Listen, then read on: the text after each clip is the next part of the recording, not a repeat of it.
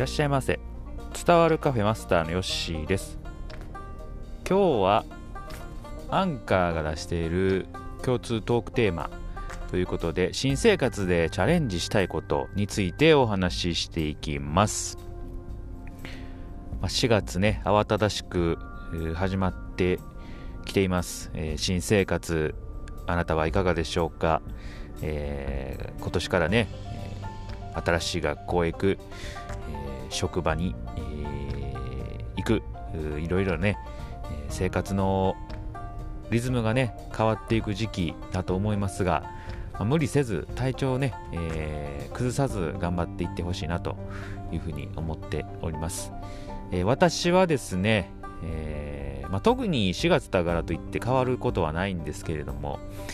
何かね、えこう気持ち的に少しこう何て言うんですかね、え新しい生活に、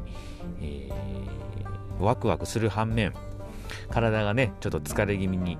なっているかなという感じでございます。はい。ということで、えー、まあ、新生活チャレンジしていきたいことなんですけども、えー、今年はですね、え、今ね、あの資格試験に向けて頑張っております。はい。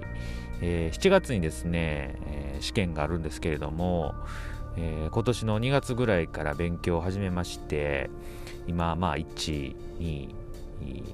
丸2ヶ月ぐらいですかね、えー、経っておりますが、え、まあ、周りにね、同じ資格の勉強してる人がいないので、なかなかね、そういう、相談したりとかっていうこともなく、淡々と黙々と自分一人でね、まあ、過去問を解きながらやっているんですが、久しぶりにね、この、なんか試験を受けるっていう感じでね、えー、昔、まあ試験受けてたたんですけども、まあその頃と比べてね、やっぱり時代は進化していっていまして、まあ、もちろん過去問の問題もすごくいい本が出てますし、最近ではそのアプリとかでね、えー、対策、試験対策してるところもあ、し出してるところもね、えー、ありますので、まあ、こういう、まあ、ネットとか SNS を使ってですね、まあ、すぐ調べられるっていうことはすごくありがたいなというふうに思います。まあ、わからん単語とか用語などをネットでね、すぐ検索して、まあ、理解できるっていうのはすごく便利な時代になったなというふうには感じております。はい。なのでその試験がま7月にあるんで、まあ、それまでは試験勉強を、やっていくという感じですね。はい、ただ、その試験ね、受けられる条件っていうのがあるんですけども、まあ、それをちゃんとクリアしてるかっていうのが心配で、6月の末ぐらいまでに受験票が届くんですが、まあ、それを確認するまでですね、自分が受けれるかどうかっていうのがわからないっていうね、えもしかしたら受けれへんっていう可能性もあるんで、まあ、そうなると僕の半年間の勉強は、えー、無駄になってしまうんですよね。まあ、それがね、ちょっと怖いなと思いながら、えー、やっているいますね。なんとか受けれたらいいなと思います。でもしね、その資格合格したらですね、え、転職したいなと思いますんで、まあ、そこからはもう就活ですよね。え就活。まあ、合格できたらの話ですけれども、えー、今年中に就活してですね来年ぐらいにはあ新しい職場に行きたいなというふうに思いますんで、えー、まあ、夢はね広がっていく感じはしますねはい、ま、まずね試験受けれるかどうかというところですね、えーまあそんな感じで、まあ仕事に関してはそういう、えー、ところがあるかなと思います。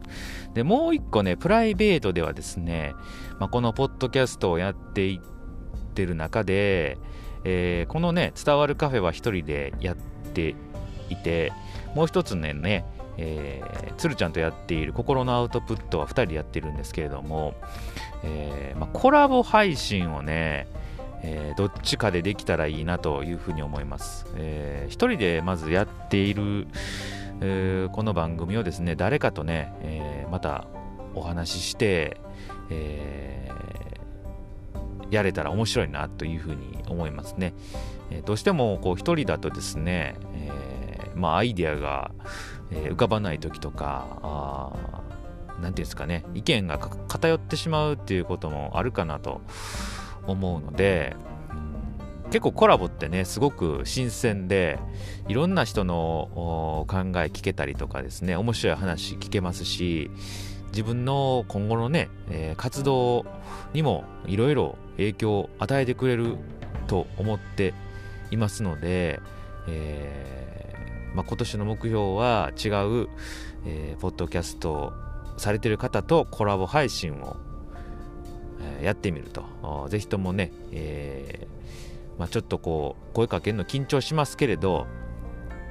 声かけていきたいなというふうに思います。結構最近はねコラボで配信されてる方もどんどん増えてきてるんで、えー、まあ、つながっていけたらねいいかなというふうに感じております、えー、ということで今年新生活の目標、えー、2つ、えまずは資格試験に合格する、えというところですね、えそれとプライベートでは、えコラボ配信をやっていくこの2つを、